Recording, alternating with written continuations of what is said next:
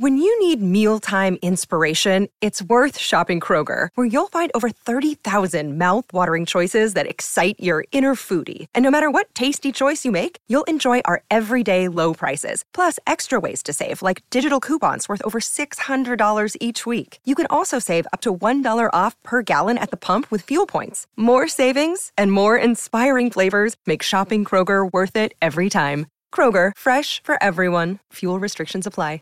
Save big on your Memorial Day barbecue, all in the Kroger app. Get three pound rolls of juicy 80% lean ground beef for $3.49 a pound with a digital coupon. Then get select varieties of flavorful Powerade, Body Armor Super Drink, or Arizona tea for 77 cents each, all with your card. Shop these deals at your local Kroger today, or tap the screen now to download the Kroger app to save big today. Kroger, fresh for everyone. Prices and product availability subject to change. Restrictions apply. See site for details. 阅读、科技、旅行，生活可以很大。对话设计、学习、思考不嫌太多。这里是 iTunes 获奖播客《狗熊有话说》，一听就停不下来的哦。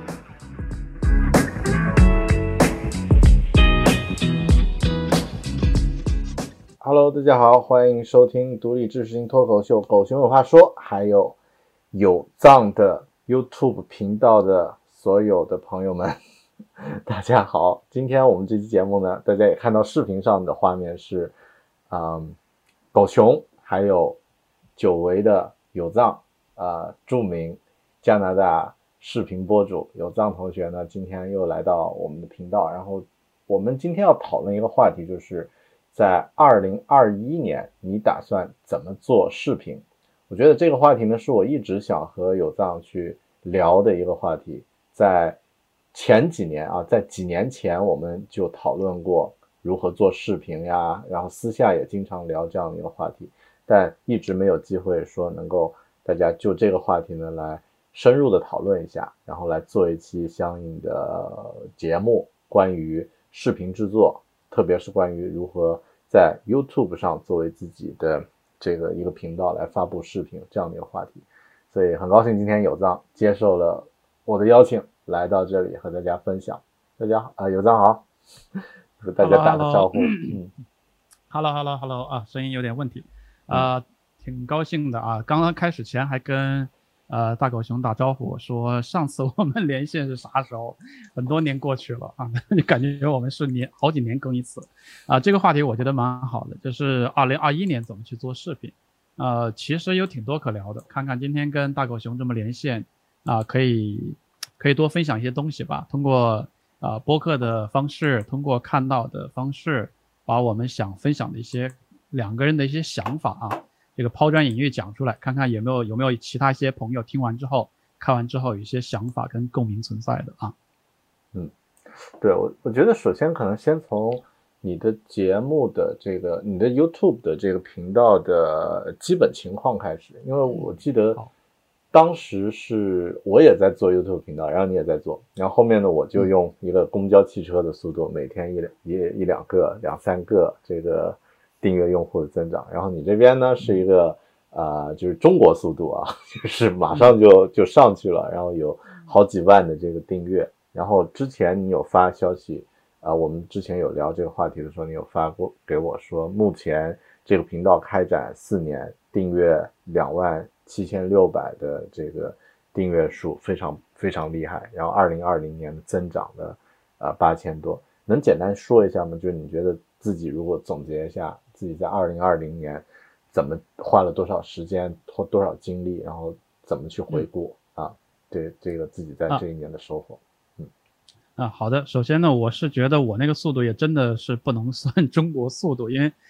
如果说是真的是中国速度，可能都是要什么一个视频要几百万人看呐，然后每年的粉丝要是从十万增加到百万，百万增加到千万那种那种级别才好意思啊！啊，大家大家如果熟悉两边视频平台的一些数据对比的话，应该会知道。那其实 YouTube 上呢，我们这种数据呢就没有很大了。那我的频道也简单介绍一下，我大概做 YouTube 的呃个人的这种视频频道有大概三四年时间。然后目前订阅是两万多，两万七千多。呃，在去年一年的简单的统计，应该是有增加八千多的订阅，这个增加数也是呃算相对来说，呃以我的基数来说不算特别成功的一年。这个打引号一下啊，就是说这个数据不是特别特别，两万多的一个打底儿的一个频道的话，一年增加八千多，应该算是不是太好的一个成绩啊。这么一说，呃，算是比较缓慢吧。然后从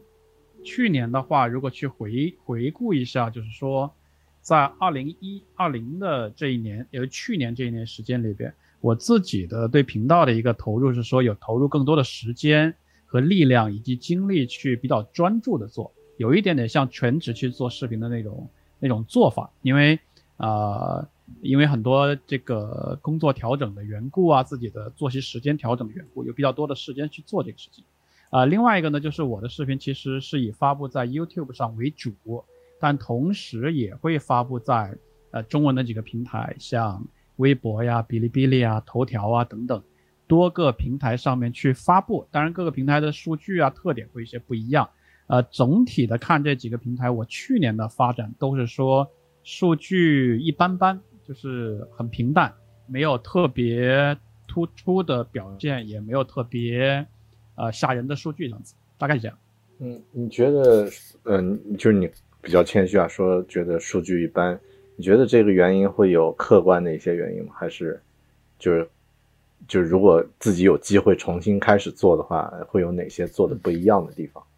嗯，啊，这个这个问题很犀利。那首先呢，我真没谦虚，就是如果投入我这么多精力，我是觉得不应该换来去年是那样一个数字。呃，但是好像大家听我这么说呢，好像我是有点遗憾在讲。其实我并没有。那我觉得狗熊提了一个特别好的问题，就是你既然觉得这个数字不是特别的，呃，优秀，那你觉得存在的问题在哪？啊，我倒不觉得是问题，可能几个特点吧。就是实际上，如果是去做视频自媒体的话，做视频的话，我是觉得，呃，要要跟互联网所有的产品的类呃特点一样，就是要求快。你应该在比较短的时间之内追求一个比较高的发展的数字，你叫它 KPI 也好，叫它完成的目标也好。但实际上我没有达到那么高，可能跟我的一些频道的定位做法和我的呃做事情的呃方向，还有我自己的态度都有关系，还有个性都有关系。呃，简单讲的话有几点吧。第一个是我的去年的定位很明确，就是做基于加拿大本地的，因为去年大家都知道是一个疫情年。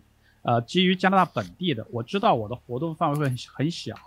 所以我就想做加拿大本地的 BC 省当地的，或者说温哥华这个城市当地的，因为我在加拿大温哥华的一些旅游的视频，所以我给自己调侃也好，定位也好，我叫自己就叫中年过去旅游博主这么一个这么一个说法。那其实也是比较想垂直的尝试一下，因为在这之前我好像什么都会做一点，那到去年我想垂直只专注做一些旅游类的内容。呃，这是一个特点。那这样的内容呢，实际上是旅游是热门的内容，但是我的旅游限制是在，呃，加拿大这个范围或者 B C 这个呃 B C 省这个范围，温哥华这个范围。其次呢，我的呃剪辑视频的风格呢，我没有朝着那个网上比较流行的呃几个风格去剪。比如说网上可能比较流行的第一个要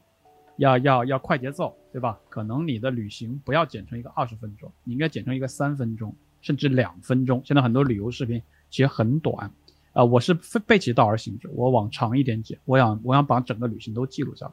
呃，第二个呢是大家可能会往一些综艺和好笑、要搞笑上面剪，比如说加一些搞笑的字体啊，自己在旅游当中营造一些噱头跟搞笑的点啊，大家可能会喜欢看这种。那我其实是觉得旅游是一个，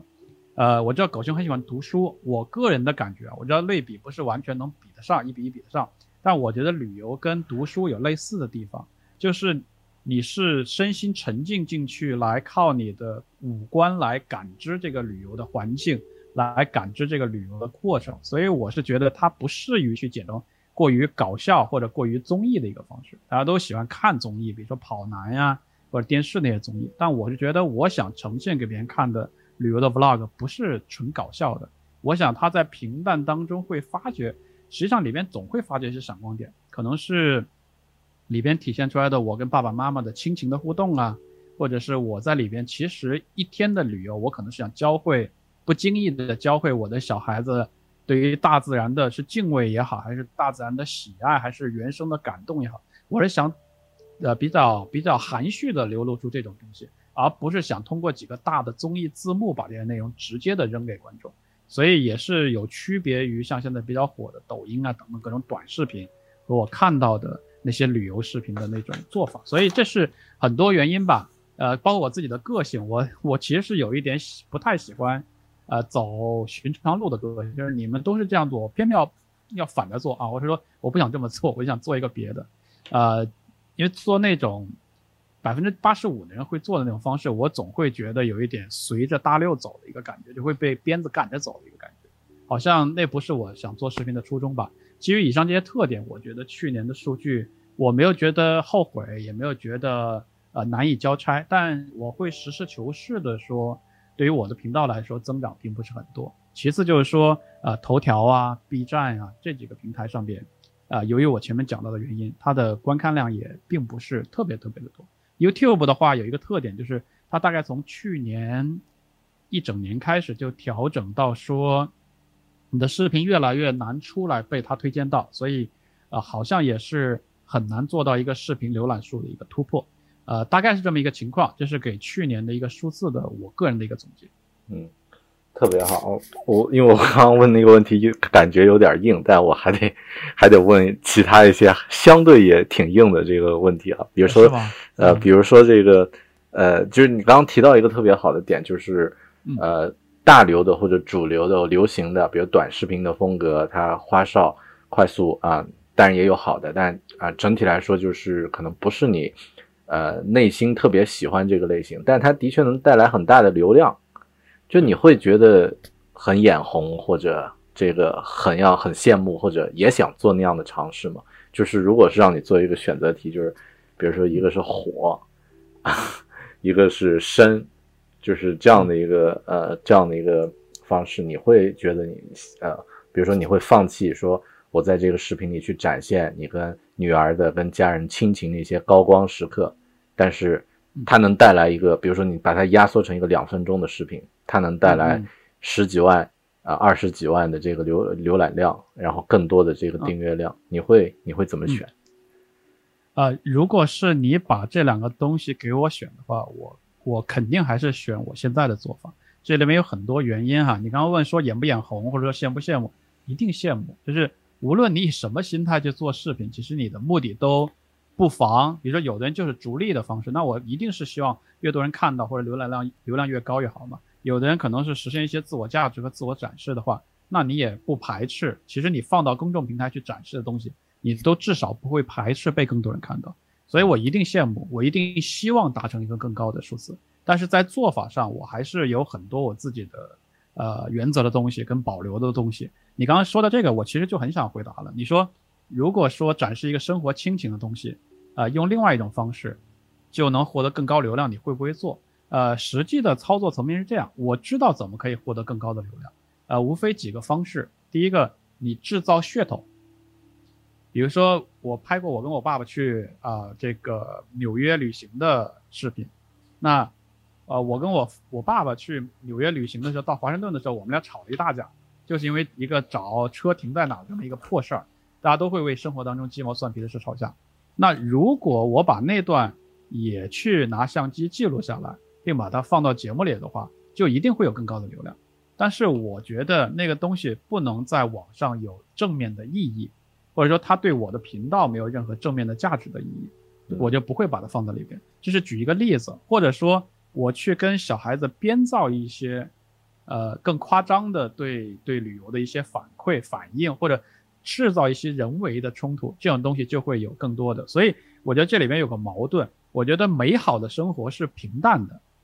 平淡的生活在互联网上是无趣的。所以如果你很真挚的去表达平淡的生活，我至少在一开始你的频道不应该是一个充满争议、很多人来看或者有很高流量。所以我觉得这里面有完全没有办法去。调和的一个矛盾吧。另外，最后一点就是想说，有一些频道它会以噱头为，或者说噱头争议，或者还有一种现在营销的方式，就在里边故意的埋一个隐患，这个隐患会去引起争端。比如说，我就故意的穿一个有分歧的，或者说这个 T 恤上写了一个呃骂人的话的一个 T 恤啊，然后假装不知道我穿了个什么 T 恤，实际上你心知肚明，揣着明白装糊涂。然后这个东西可能就直接会引起这么一个有争议，然后网友就来骂你也好，或者说网友因为你制造了一个这个冲突，大家就有支持这个冲突，有反对这个冲突，这现在都已经是一种成文的或者是成型的营销方式了。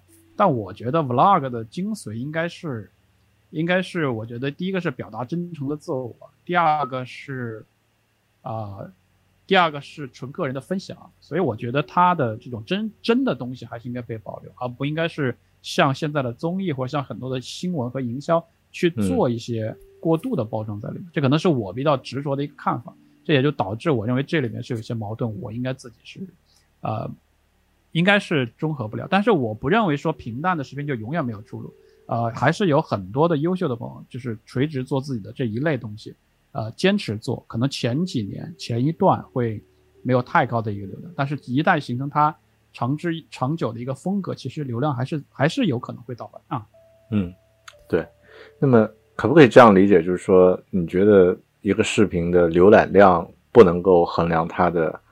它的成功或者说它的好好还是不好，不能通过这个纯数字的方式来衡量。呃，我觉得呃也不能说不能衡量吧，它就是不能绝对衡量。但我觉得你说它百分之八十可以衡量，我觉得没有问题，因为我觉得数据还是去考核一个东西的一个量化的标准嘛，对吧？比如说你这个视频，如果其实你反过来想，如果你这个视频火，很多情况下是因为 Google 推荐了。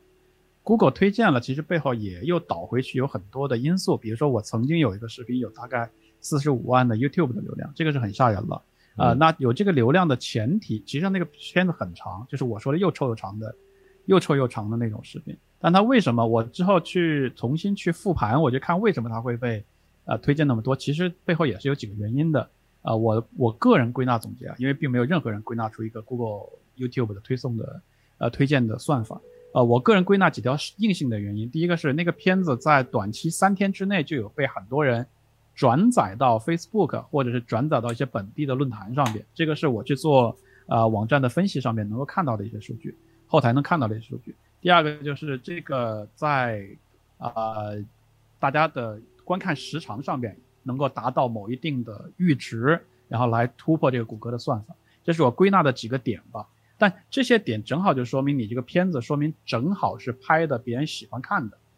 才会触发谷歌的这个算法。所以你刚刚问我这个问题，我觉得不绝对，就是还是数据还是衡量你这个片子好坏的一个标准。但是我也认为我拍了一些很好的片子，最后也没有触发数据，就是可能也就三百人看、五百人看、八百人看这样，就并没有达到几十万人看。还有的就是我几乎同样的内容去炮制的做的另外一次尝试呢。我也拍过另外一次这个送餐的一个视频，而且找了一个我觉得可能会应该更有看点，因为前那前面那个四十五万人看的那个是追追拍的跟拍的一个男性的送餐员，后来我又去再拍了一个追跟拍的一位女性的送餐员，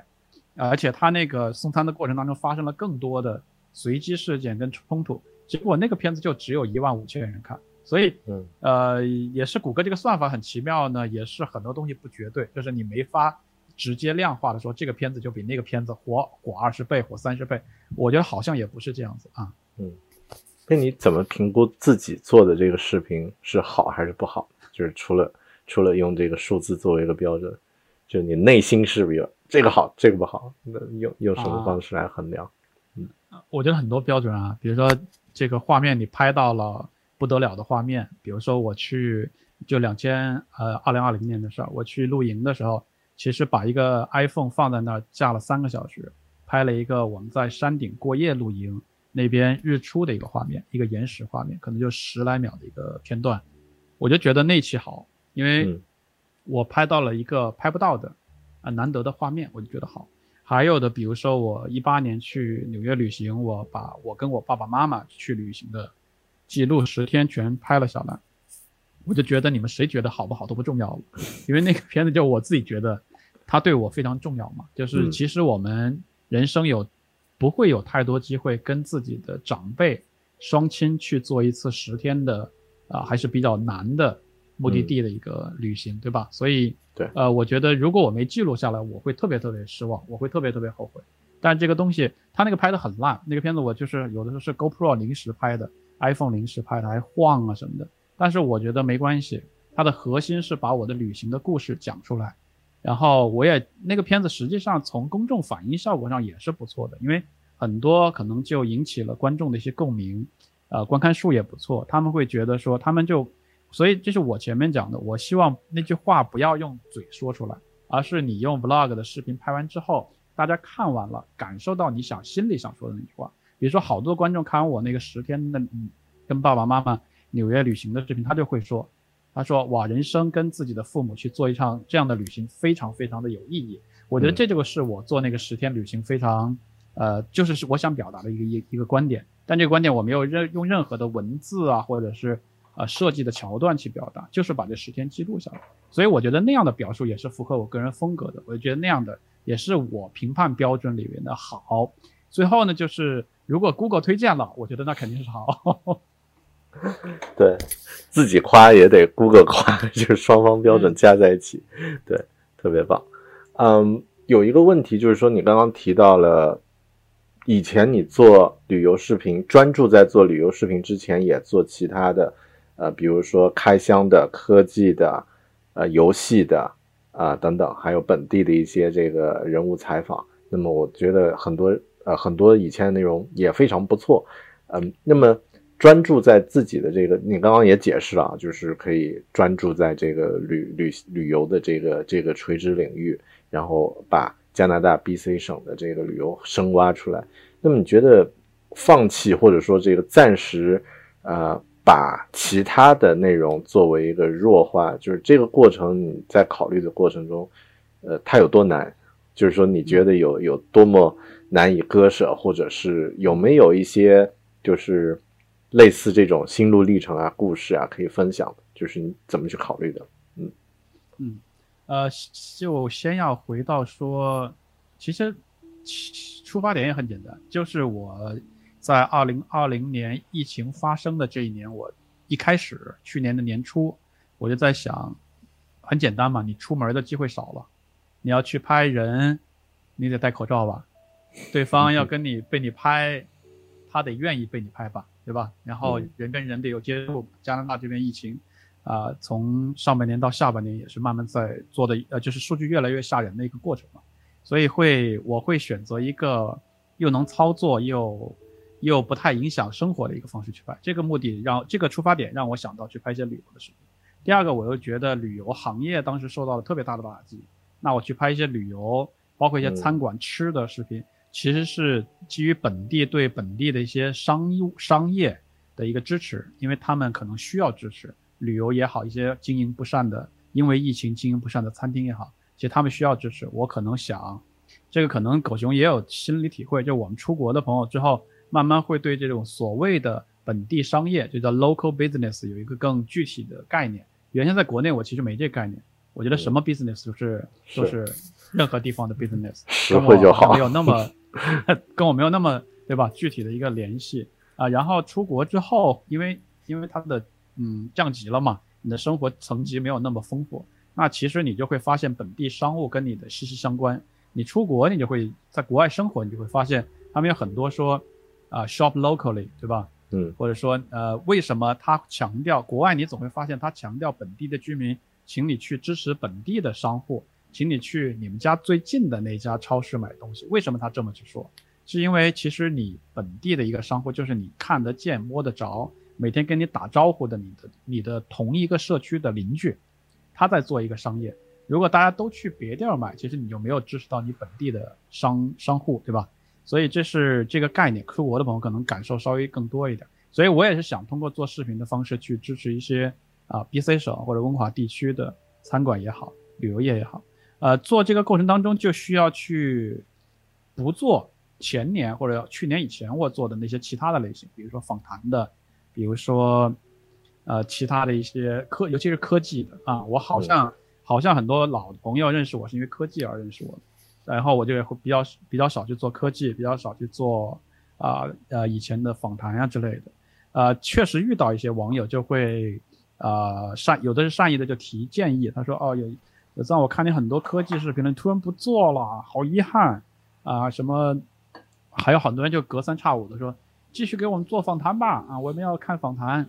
呃，很还有就是说的更狠一点，有的就明明是做这个科技视频的都不好好做，一天做这一天做那，做什么旅游，就等等之类都会收到，都会收到。我的一个应对方式还是说，因为我一开始就确定目标，告诉自己说，二零二零年就先垂直做一做看，因为你只有专注做，你才会知道最后的效果是好是坏。所以我也没有去，我会跟他们耐心解释了我为什么要这么做，好几次直播我都跟他们解释过，然后我也一年是贯穿下来这么做的，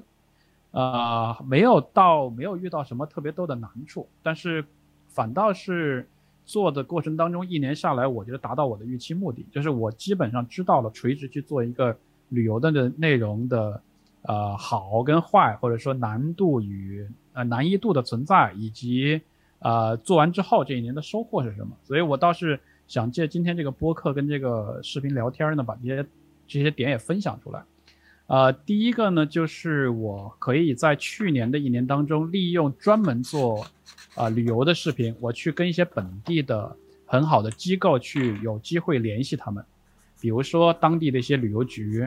因为像温哥华地区的话，其实温哥华有旅游局，BC 省有旅游局，每一个边边角角的小城市、小镇子，或者是旅游比较出名的地方，比如说 Whistler 滑雪的地方，它都有自己的旅游局，而且自己各管一片。啊，那你就可以以一个 YouTuber 或者叫 KOL 的这个这个身份，去给他们写邮件来，呃，申请是不是可以进行合作？那我其实，在二零年做了很多这样的尝试。往往都得到他们一些比较正面的反馈，有的可能是没有预算，有的可能是没有今年没有活动的意向，有的就会很热情的说啊太好了，他说那个疫情期间你们愿意来，愿意来做这么一次这个合作啊，比如说我去跟本地的一家呃海边的酒店我去发邮件，他们说很好啊，那就邀请你过来体验我们的酒店住宿两天，然后呢我又在那个主题上面又贯穿了说。啊，以一个游客的角度，我来旅游温哥华城市市中心的各种景点，做了那么一期视频。然后我也跟其他的一些啊小镇子的旅游局啊，包括我以前从来不会留意、不会去逛的那些农场啊，呃街街铺的小商店啊，我都去走一走、看一看、拍一拍，结果也会做成视频。所以这是呃，所以我其实有累积很多跟别人 email 打交道的，你知道都是用英文嘛，去打交道的一些经验。怎么才会人比较热情的回复你？呃，怎么才会呃，大家他的他比较在意的点是什么等等这些经验我会收获到，然后以至于我也会看到我自己在这个频道在旅游方面这一年的成长。比如说上半年主要是我去联系人家，说我能不能跟你合作，到下半年就真的立竿见影，会有有若干个的商户或者旅游机构给我发邮件，就说哎，我觉得你哪一个哪个视频我们在 YouTube 上看到做的不错。可不可以邀请你做一个合作？我们邀请你来哪哪哪旅游，然后帮我们推荐一下我们这儿的旅游的一些特色，呃，也会有这样一些进步。所以他是给我一个正面的回馈的信息，是说，如果你做垂直的内容的话，你不要太着急，你一定要垂直的坚持做下去。你用半年、一年或者两年的时间做下去，就一定会在这个角度收到一些反馈。但是我还想告诉你的。一点就是我们从中国生活了好多年过来，就老觉得很想，很想快速的达到目的啊，想走捷径，想很快的见到结果。那其实我不知道别的国家怎么样，反正我觉得可能类似吧。加拿大的情况是，呃，要很慢，就是你如果想要别的几个旅游局认可你的话，你绝对不可能在三个月、五个月的达成，你真的可能需要半年到两甚至两三年的时间才能够达到你你想要的一点点效果，因为。对方要知道你在这个领域做了这么久，对方要看到你已经做了几个不错的视频，甚至，呃，甚至比如说你成为了酒店体验达人的话，你可能前期要有五个酒店真正的跟你有很好的合作，第六个酒店之后的那些酒店才会说，哦，这个人是一个旅店，呃，这个酒店的体验达人，才会慢慢的树立你在这个领域里面的一个地位。所以在这边做的话，资本主义做的话，就是不要太着急。第二个小的贴士呢，就是资本主义做的话呢，其实，呃，你一开始很难图到利益。就是，比如说，就算有些酒店邀请我去体验他的旅游项目或者住宿，呃，其实你还是要花钱的，对吧？他免掉了你的住宿费的话，你还是要开车过去。你旅行的差旅，他并不，绝大部分都不会给你钱。同时呢，你在那旅游的几天当中的消费，依然你要花掉可能几百加币。两三百加币或者四五百加币都有可能，你只是被他们免掉了一部分的这个费用而已。这跟中国还真不太一样。中国如果说，比如说那个大狗熊的老家云南省旅旅游局邀请我 KOL 去做一个片子的话，他可能会哇小大巴接送，巴拉巴拉巴拉全全给你覆盖，对吧？照顾的周周周周到到的，让你整个都是恨不得是不花钱的白玩一次。那其实在这边做旅游的博主还是呃挺不容易，挺不容易的一个事儿，就不像大家想的。呃，是大家看旅游网红那种说，哇，他又不要钱去玩，他又不花钱去吃，他又每天过得好潇洒。我觉得也不完全是那样，就是里边还是有很多挑战和需要你投入精力、财力和和物力去，呃，还有体力，对吧？去执行的一些事情。呃，最后想说一个去年这些旅行当中的收获，就是实实在在的了，就是我真的 在去年这个。疫情年里边旅了好多游，这个是真的啊。就是去年一年，我去做了阿拉斯加公路的五天的有自驾有滑狗拉雪橇的活动。呃，去年我做了一个十一天的房车旅行。去年我自跟朋友去做了一个一个晚上两天的呃山顶的徒步的旅行。去年我也做了一次四天五个晚呃五个晚呃四个晚上五天的一雪山的徒步露营的一个旅行。还有大大小小的吧，包括跟家人一块去做一些净土的一些旅行，所以我是很知足，我也很呃，从这个去年的做内容的过程当中，我觉得收获非常非常多，因为我知道并不是所有人都有机会在去年这个疫情年里边有很多的机会去看世界，因为很多通道被限制嘛，或者说大家也没有心情去，呃，那我仍然有这么多机会去，我是觉得这个也是去年当中我实实在在。呃，做旅游博主非常大的一个实在的收获啊，嗯，特别好，因为你在刚刚在说的时候，我就在做做笔记啊，看看你这个实际收获的有哪些。呃，但在那之前，我觉得，因为呃，之前有一些朋友，也就是我我我我有在我的这个社交媒体说啊，我要和有藏聊，大家有什么想要问的问题？有很多人问到类似的问题，就是说，哎，有藏不是之前一直做科技嘛？也做游戏，然后他们通过这些渠道了解到，你说现在怎么好像没声音了，或者都在做这个，有的人知道你在做旅游的，然后呃就有类似的问题。因为我刚刚就在想说，呃，虽然我问这个问题，就是说，嗯，做开箱、做科技、做访谈、做做这个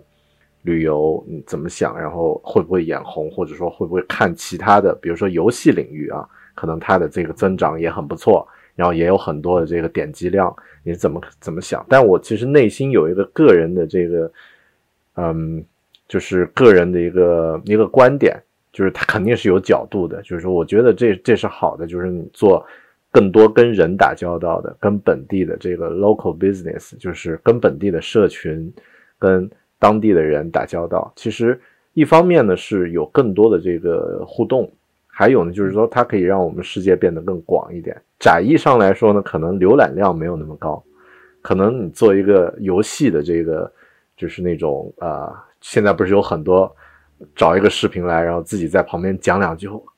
看的感受啊什么的，那那样的视频浏览量也很高。但是真的是我们想要做的吗？就是把自己封闭在那个小的空间里面，然后。啊，不去和外面的世界接触，所以我我个人是觉得你的做法很有很就是很很值得大家去。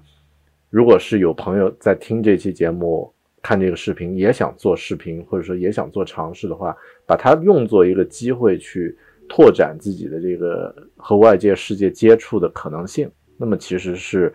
更大的一个收获，比那些具体的这个浏览量和别人给你的。互动啊，别人跟你的这种虚幻的掌声要更好一点。比如说，像举个例子，像你现在如果做了那么多跟当地的本地的这些景景点和人发生互动的节目，和自己，当你和自己的这个家人走在走在街上啊，有当地的朋友说：“哎，有藏，你最近又拍了那个我们这个景点的视频，不错哦。”这个这个家，我觉得家人也会很骄傲，就是也会觉得哇。这个是在做一个很有意义的事情，那么这个是一点。然后你刚刚提到了这几点，说呃视频的这个收获，比如说可以呃和别人分享这个呃更多的去有机会可以去呃就是练习自己怎么去和人打交道，邮件呀，对，然后 reach out，然后还有呢这个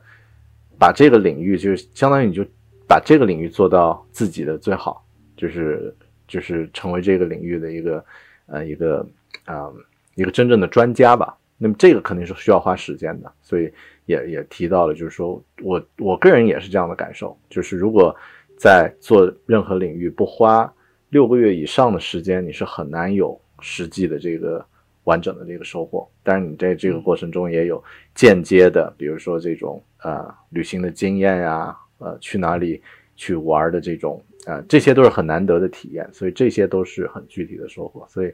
呃挺好的，我觉得这个是一个，嗯、就是就是深耕了一年，而且能够在二零二零年这个，就大家都在说赶紧走吧，二零二零，但是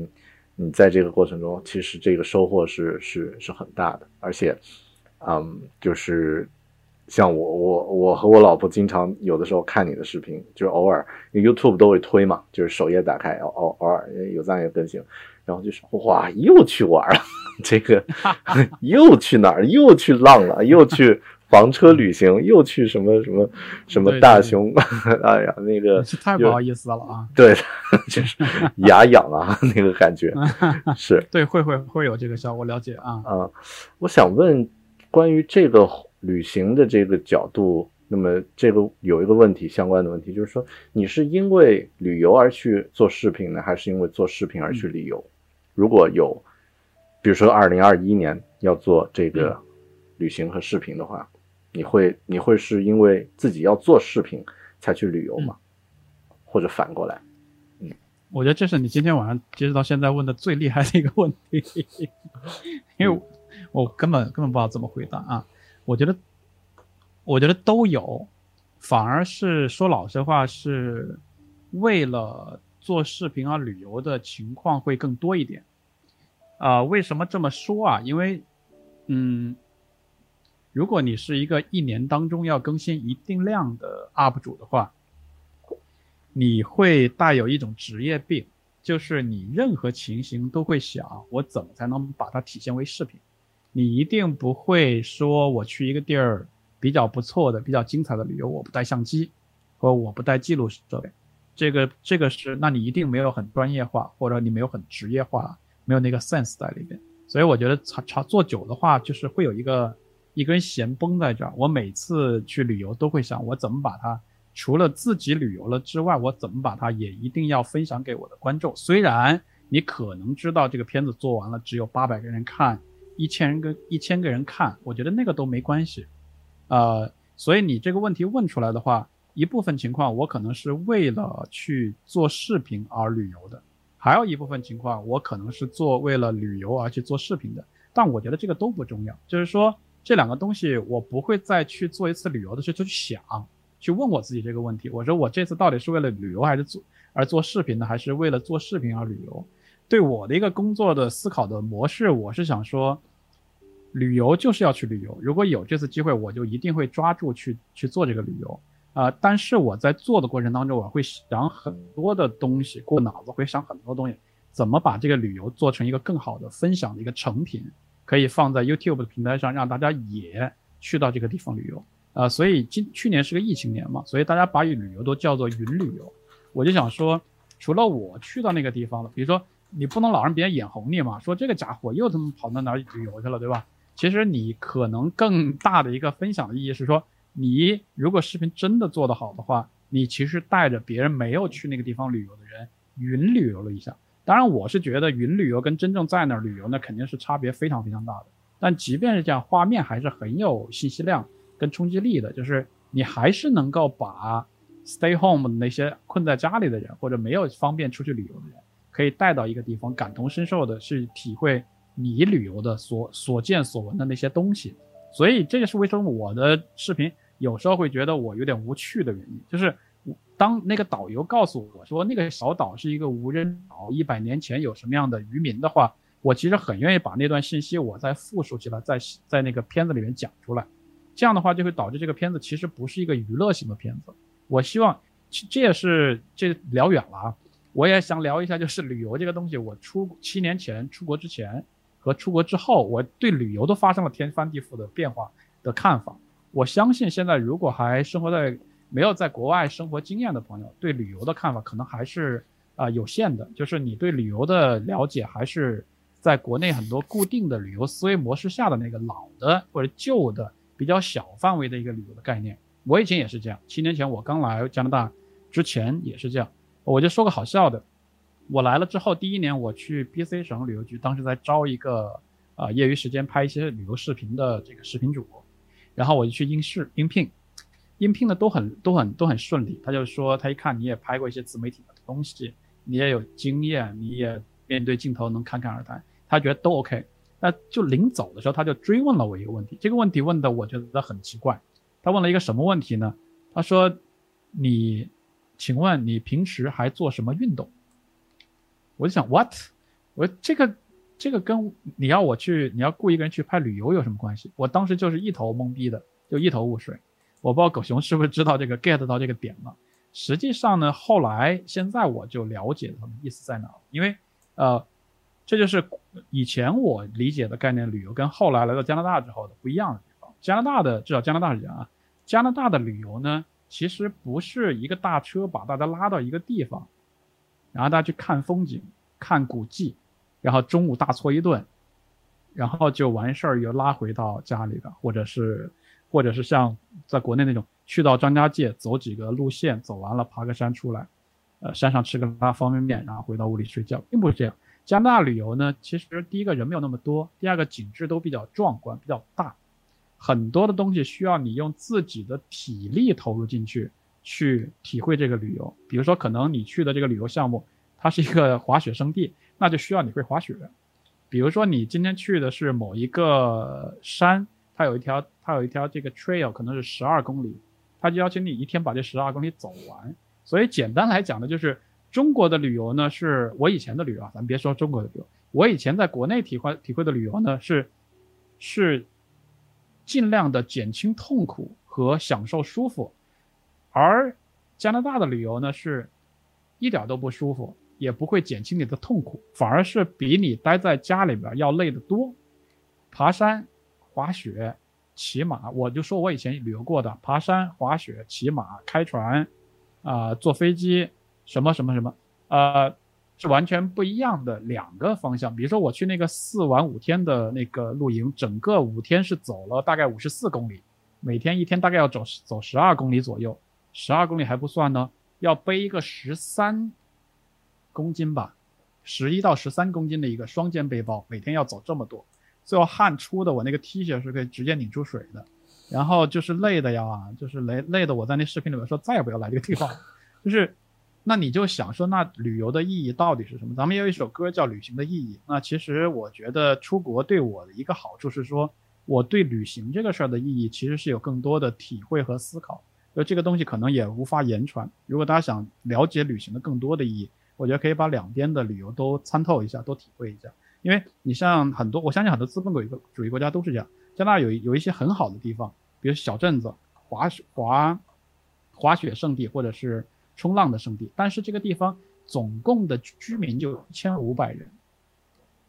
那在这样的地方，可能它的住宿才不到三百个床位，是没有办法像我们原先理解的随便拉个旅行团就去的。嗯，所以就变成，其实，在加拿大的旅行模式都是以家庭为单位，以个人为单位，开着自己的车或者坐着船的这种公共交通去到一个旅行目的地，然后自己在那儿。体会当地的风土人情，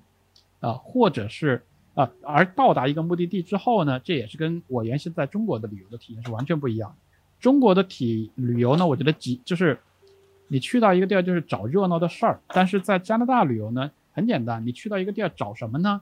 找 tour，t o u r，就是找当地的体验项目。但是这些体验项目不是跟中国又有很多的不同，它不是一下子把那条街铺满。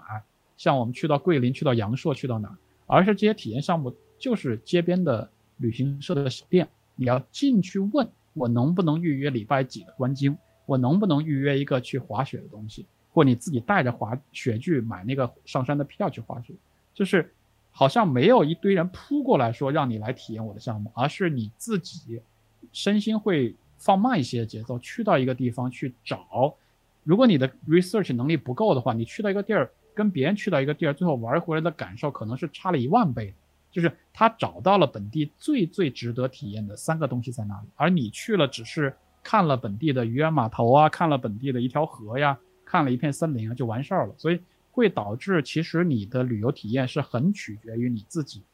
你每个人都要有一点点做攻略的这个这个水平才可以去做这个旅游的。举个例子，就是我这次去这个大熊雨林，我们除了路边运气好看到熊之外呢。我们去花了九百五十加币，要折合人民币可能五千块了。呃，五个人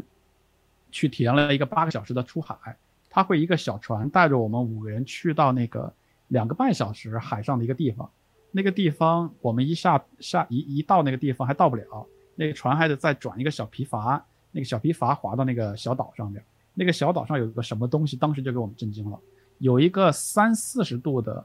咕噜咕噜冒泡的这个温泉在上边，然后我们几个大老爷们儿，这个包括娜娜也去了，直接就穿上这个泳衣，跑到海上，刮着冷风，然后烟雾缭绕的大海上边，几个人在那泡了一个温泉。这种感受的东西，就我就无法给它形成文字，顶多形成照片，去告诉你它旅游的体验到底是呃差异在哪里。这些都是我来加拿大之后，呃才会，而而且我们看完那个温泉之后，一回到船又发生了一个。你完全意想不到的事儿，就是一回到船，船长说：“大家往那边看，那边出现了一只鲸鱼。”这些东西都是你去走以前的那种所谓的定制的旅游的方式，是其实是不会不期而遇遇到的。所以来加拿大这七年，对于我来说，虽然之前我没做旅游博主，但我也旅游，所以呃，我是觉得一个刷新我人生三观的，就是对旅游这个东西，其实是很大程度的拓宽了自己对旅游的一个认识吧。这个也是我其实逐渐会更喜欢旅游和去年决定做这个事情的一个很重要的一个原因啊。嗯，对我非常能理解不同国家或者说不同文化对去到一个地方，然后去体验一个当地的这种不同的生活方式的这种这种区别啊。这个这个旅游的概念的确是。我们以往的经验和现有的经验会有一些很大的冲击，但我觉得这可能就是吸引、吸引的、吸引人的地方。还有呢，就是说，你也刚刚也提到了，就是想把这样的经验啊带给更多的啊喜欢旅游的，或者说啊对外界比较好奇的这个啊看视频的朋友。所以这个这个事儿是非常呃非常有意义的。那呃，因为你也提到了疫情的影响，觉得。二零二一年会是什么样子？就是说，你会会对这个旅游，或者说会对这个类型的视频是好呢，还是不好呢？或者是你怎么判断？嗯，今年的，呃其实我们老说二零二零、二零二一，好像中间隔了一年似的，其实并没有，嗯，也就隔了一天吧。因为 十二月三十一号是去年，一月一号就今年了，它还是个连续的日子嘛，所以就是当下吧。呃，就加拿大情况来说，呃，疫情的情况并不乐观。目前每天可能 B.C 省的话，就我们所在这个地方，一天有好几百的确诊，有好几例的死亡，所以啊不是太好的一个情况。呃，加拿大的疫苗呢，现在打了大概几万例，可能先照顾一线的工作人员，预计是四月份到六月份可能会打的比较多一点，比如说去一半的人口或者多少的人口打这个疫苗。所以，即便我们很乐观的估计，可能也要到今年六月份才能见到分晓，说。即便是加拿大这个地方，它可能会有一些数字上的好转，这是我的一个个人的看法。而全球的话，还有不同的城市、国家，对吧？每个国家的情况也不一样，有控制的很好的，有见到一个就杀掉的朝鲜，对吧？还有这个控制的不好的国家等等之类的啊。这样的话呢，其实全全球如果想都活跃起来，因为旅游，即便加拿大的旅游也不是我一个人说了算，只有他打开国界，让全世界的人都来这个旅游业才是一个。呃，活跃起来的一个正常的状态，所以想要等待全世界的通航各方面都恢复正常，可能可能一年是一个很需要的时间，才能看到这个乐观的呃状况。基于此的话呢，我是觉得呃，二一年我的一些计划，第一个我会继续保持做旅游博主的这个身份，继续去尽我的能力去做一些短途的，或者是基于疫情现状的可以去做的一些旅游的内容，啊。而且我有一个很鸡贼的判定是说，我现在去做的这个方向，在疫情完全过去和恢复正常之后，应该会迎来一次比较大的爆发，有点像特斯拉前一段还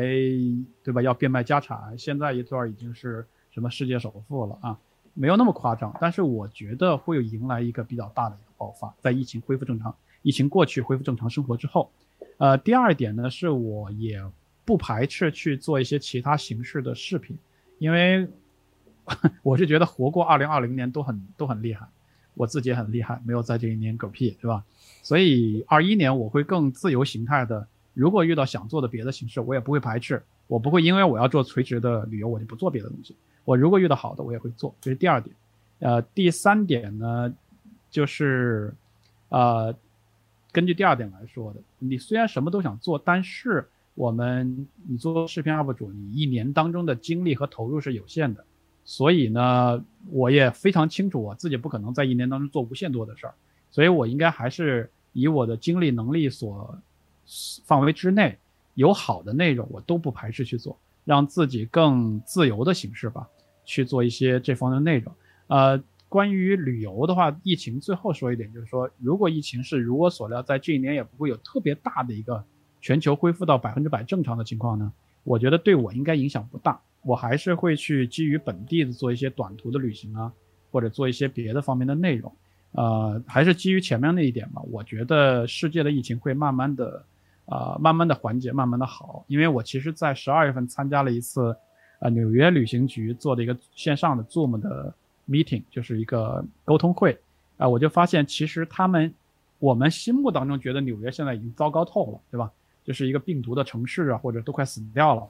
但实际上，纽约旅行局在去年十二月就已经在召集 KOL 也好，旅游机构也好，已经在讲他们的今年的旅游的一些布局了。就他会我们的餐，我们的旅店酒店已经重新组织好，我们的这个纽约市已经做了哪些措施。啊，我们依然欢迎哪哪哪的一些游客。我们希望今年怎么怎么样，还是还是大家，我觉得还是呃宣传一个正面的能量吧。就是大家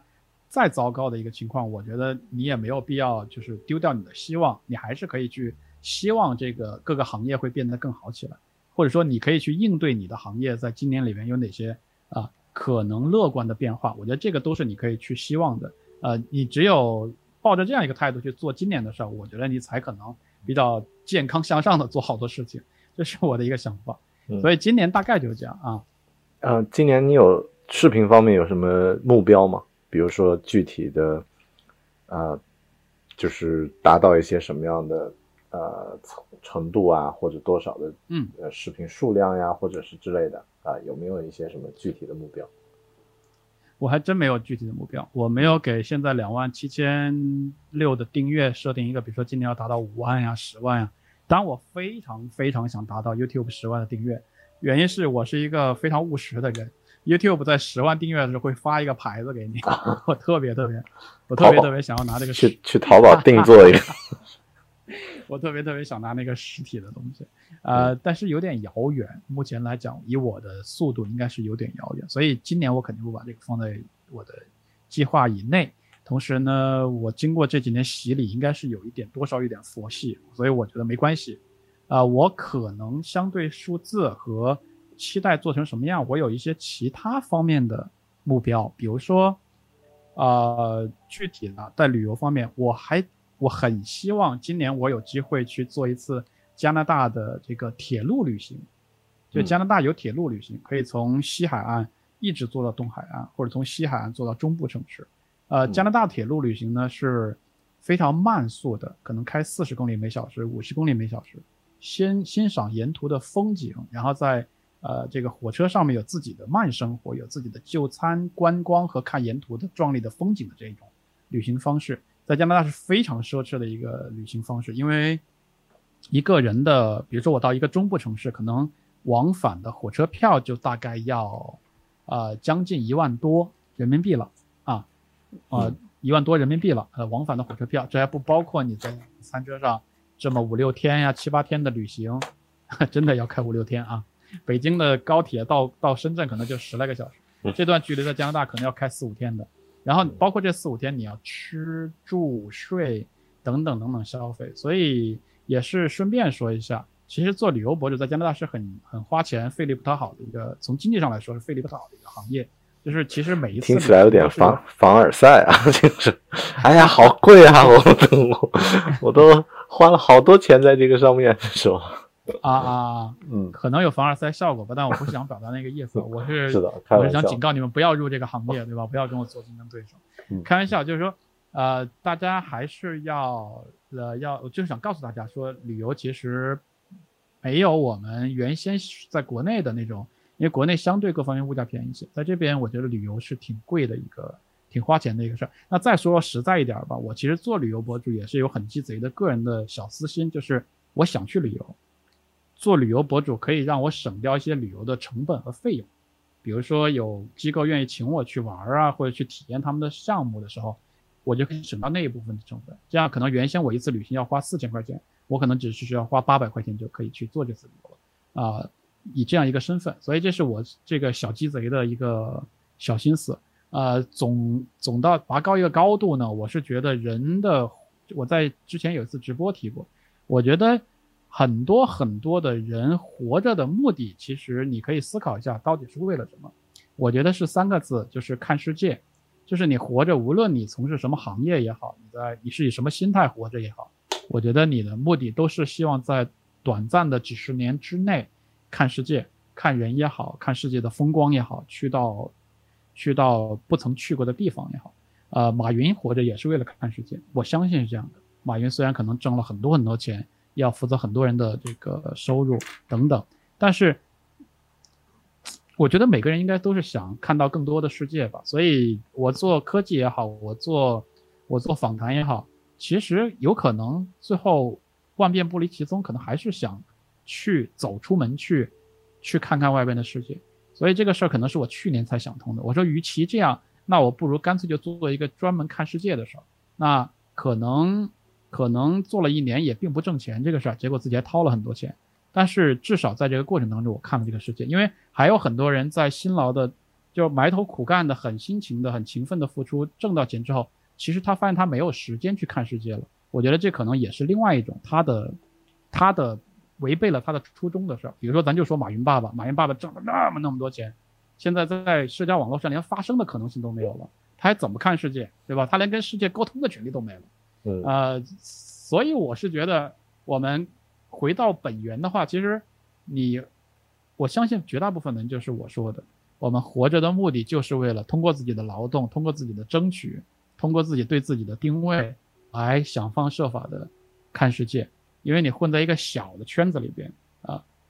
封闭掉自己跟世界沟通的方式和不走出门去，我觉得是是对你人生的一种亏待。有机会的话，还是多走一走，也不用走多远，也不用跨过半个地球，可能就走出门走一走，五十公里、一百公里出去都能看到呃不一样的世界。所以这是我做旅游博主的一个初衷和一个想法。借这个机会跟大家分享一下。嗯好，特别好。呃，因为我知道加拿大现在已经比较晚了，我不想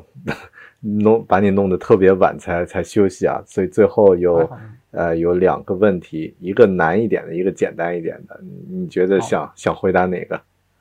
我都可以啊，你你挑吧，你发问你挑嘛。好嘞，那呃，我先问一个啊，先不说是难还是简单啊，就是说出来你听听看是，是靠近难还是靠近简单？就是你觉得嗯目前对你来说，你做视频最大的障碍是什么？就是如果要坚持继续做视频的话，二零二一年你觉得会有哪些东西是挡住你做更好视频，或者把这个东西做把这件事儿做得更好，会是一个比较大的障碍？呃，障碍肯定很多啊。嗯，最大最大的一个障碍就是没时间。具体到没时间呢，就得具体到人，那就是我的两个小孩儿。我就知道，I knew it，就是就是你，就是你，那就是就是他们俩嗯甜蜜的负担吧。就是你嗯当了爹妈之后呢，尤其我们这个岁数岁数，就孩子没有成年之前和你有了孩子之间的这个十来年的时间，是你的时间。我觉得不夸张的说，要被夺走一半儿吧。嗯，或者说家里两个人当中至少有一个人，或者你们两个人总量应该是被孩子的时间夺去一半吧，就是分走一半吧。嗯这个是这个是我我我心里边完全知道怎么去做好一个频道，我也知道以什么样的频率会让一个频道获得怎么样的发展，我心里都有数。但是到具体落实的时候，啊，就是没时间，就是你可能去谈成一个很好的视频拍摄项目是需要花时间的，然后你也要有合适的时间能去，你要能够抛开孩子能去得了。实际上我已经很走运了，我要凡尔赛一下，因为我我家里有一个非常支持我的我媳妇儿，就是像那种我带着女儿出去十天房车，我儿子就得扔家里的这种情况，我媳妇儿还有她自己的工作，所以你看到我光鲜亮丽的十天的旅游，同时也就是家里还有一个配偶。在一个人带另外一个小朋友，全天候的，二十四小时的，所以我是我已经是足够幸运，可以去在去年，呃，被家人许可和支持的情况下去做这件事儿。到今年的话呢，媳妇儿也可能会更忙一些，孩子们呢，小的也从 daycare 马上要升到 kindergarten 要进小学了，那我可能我们俩去接送孩子和花在孩子身上的时间就没有办法，一定会更需要花花更多的时间。我可能我对自己有预判的，我就说我一二一年肯定是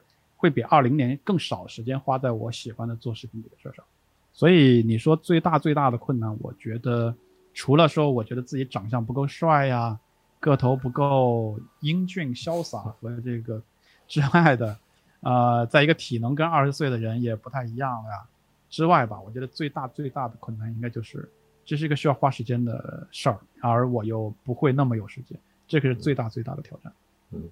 不过换一个角度，就是你在做旅游视频的同时，也可以，他们也可以更多的介入，就也可以参与进来。这不完全是你自己一个人独立的自己在搞的事情，就是他们也有很多互动在里面。所以相相当于来说，就是他也介入了这个一个，你就是相当于也是他们的成长的过程。也被你记录下来了，所以这一点特别好。说起这个，因为我也得马上去接小孩，所以，所以这个就非常有共鸣。就是呃，孩子会占用占用我们的时间，但是这个就就是一个很好的一个，就是你必须有一个判断，哪个东西价值就对你来说更重要，就必须要有取取舍。而且我觉得可能在这呃做了一段时间之后，自己也会有一个判断，呃。什么东西的价值对自己更重要啊？家人也好，这个视频的质量也好，呃，现场的体验也好，或者是来自真人的其他的这个呃观众的反馈也好，这些都是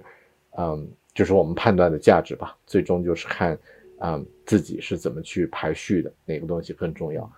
嗯，我想问。啊，因为更多的问题，我觉得很多都是刚刚我们在过程中已经讨论过，而且呃，就是都非非常的坦诚，然后也有很多具体的这个呃，就是呃，在制作过程中的一些分享。其他有一些技术方面的问题，我觉得就呃之后找一些时间啊，或者是通过文字的方式，通过其他的方式来来再分享。因为很多朋友有一些朋友问了一些技术方面的，比如说设备啊之类的。那么我们就那可以这样，那可以这样，就是如果今天你那边还有富裕的一些问题，我都在一两句话这样来回答，不管回答全不全面，这样就可以让他们的问题都出现一下啊，不然人家确实准备了问题的啊。对，有一个问题就是你在二零二一年，或者说在现在这个视频制作方面，软件和硬件一般是怎么用的？呃，大概是很多朋友会关心这个问题啊。嗯。三台相机，一台笔记本，那三台相机都是索尼，卡片机、微单和一台全画幅，然后一台笔记本就是一台有几年史的 MacBook Pro，拿它的 Final Cut Pro 来做这个剪辑。嗯，好。那么呃，然后有朋友问说这个问题特别好，就是有朋友问如何开始做视频，呃，然后也有朋友问是如何可以持续的做视频，应该是两个问题。嗯嗯。啊，因为用简单回答哈，我就回答的比较偏门一点了。我觉得如果你问如何开始做视频，和如果你问如何持续做视频，我都会比较偏门的回答。你不要开始做视频，你也不要持续做视频，因为这个事儿比较难。如果你还心存疑问要去找个人问的话，你往往都属于百分之九十五那一类的，不会想开始做，也不会想持续做的人。嗯。可能有些朋友被戳到，但的确是这样啊，的确是这样，因为，呃，往往是做了以后可能会有很具体的问题，呃，会有一些这个自己碰到的这个困难，然后来问。那么像询问是不是应该开始的时候，可能是说明自己还没有准备好。嗯，然后有的朋友问这个 YouTube，和其他的频道你都有更新的话，就是你是怎么来分配这个时间和比例，或者说哪个更重要，哪个次要一点，是怎么来怎么来做分配的？嗯，我是完全基于 YouTube 去做我的视频的，所以我经常会开头里面讲的 YouTube 的观众啊，巴拉巴拉的，都是完全是 YouTube。你不会听见我说什么把什么打在公屏上，你也不会听见我说把什么打在弹幕上这样的话，因为讲这个一定是给哔哩哔哩更更新的。那那我我是做好之后会都发这几个平台，先发 YouTube，然后再发别的平台，啊，大概就这样。就是这些问题。然后我觉得，嗯，有藏，你有没有什么就是刚刚没有问到，或者你比较想说的一些一些东西，就是我特别想表达的一些东西。补充哈，那我就随便补充，也是很短的句子补充吧。我是觉得，既然刚才前面有人提到怎么开始做和怎么坚持做。呃，最简单的方式就是先开始做你的第一个视频，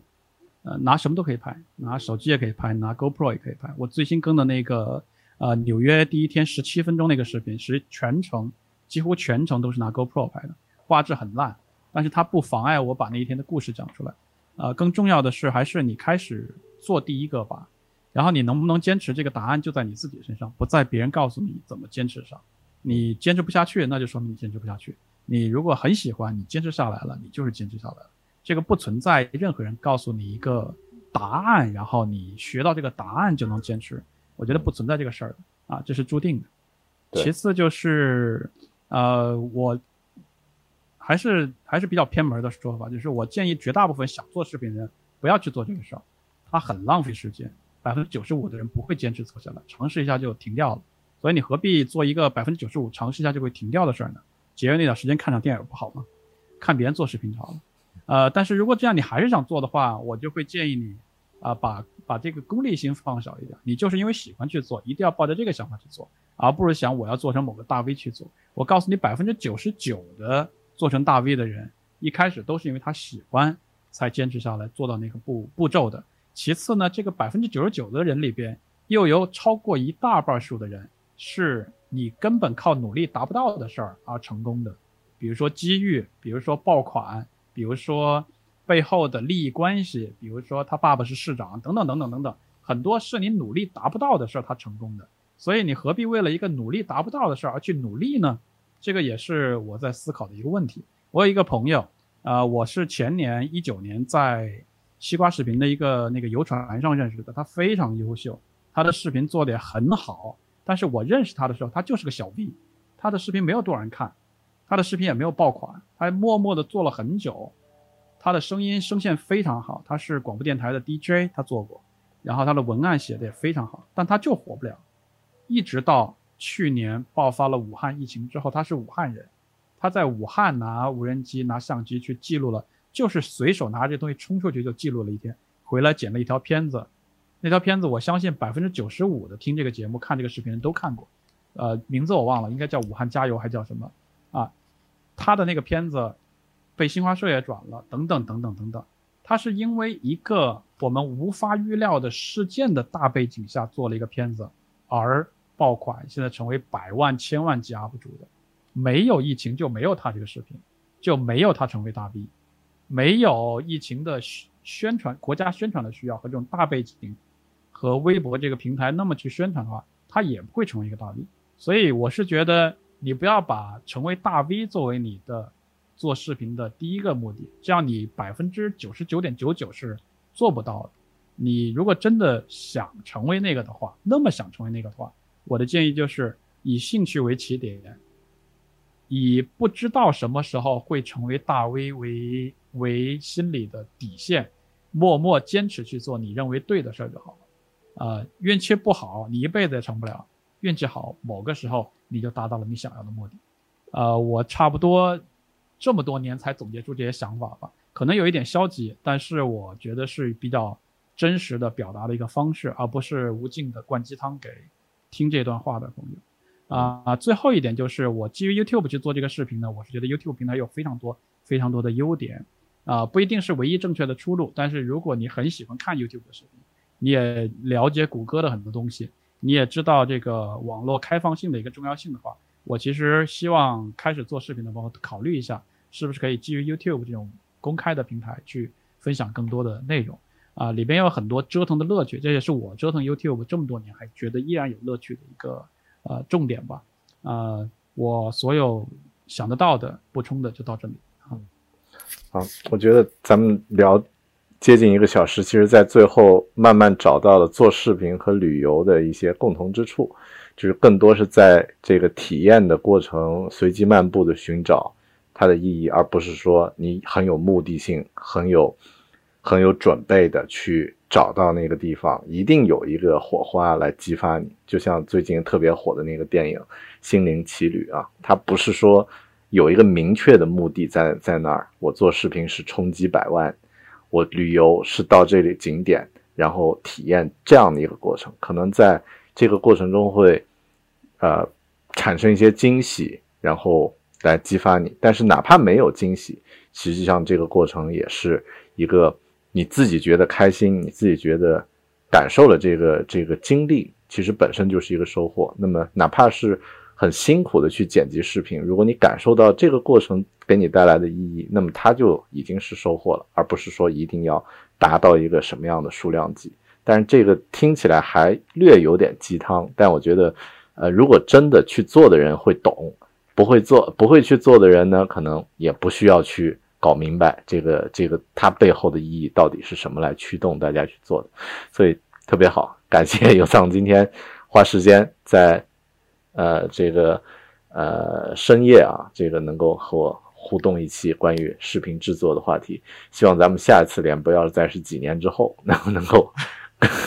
更频繁一点去交流一些东西。而且现在的技术条件和环境，我觉得呃通过这个连线的方式也很容易呃去分享。嗯，行，感谢。然后大家在看这期节目或者在听这期播客的朋友呢，记得去关注有藏的。呃，YouTube 频道啊，搜索 Y O U Z A N G 是吧？就可以找到你的频道。嗯，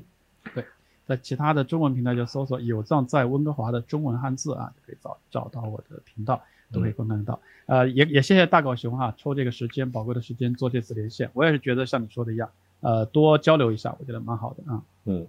好的，行，那我们今天就到这里，感谢大家的收听，咱们还有收看啊，然后记得订阅我们。咱们啊，下个视频里再见了，拜拜。说声 Happy New Year，Happy 二零二一哈，拜拜。阅读、科技、旅行、生活可以很大，对话设计、学习、思考不嫌太多。这里是 iTunes 获奖播客《狗熊有话说》，一听就停不下来的哦。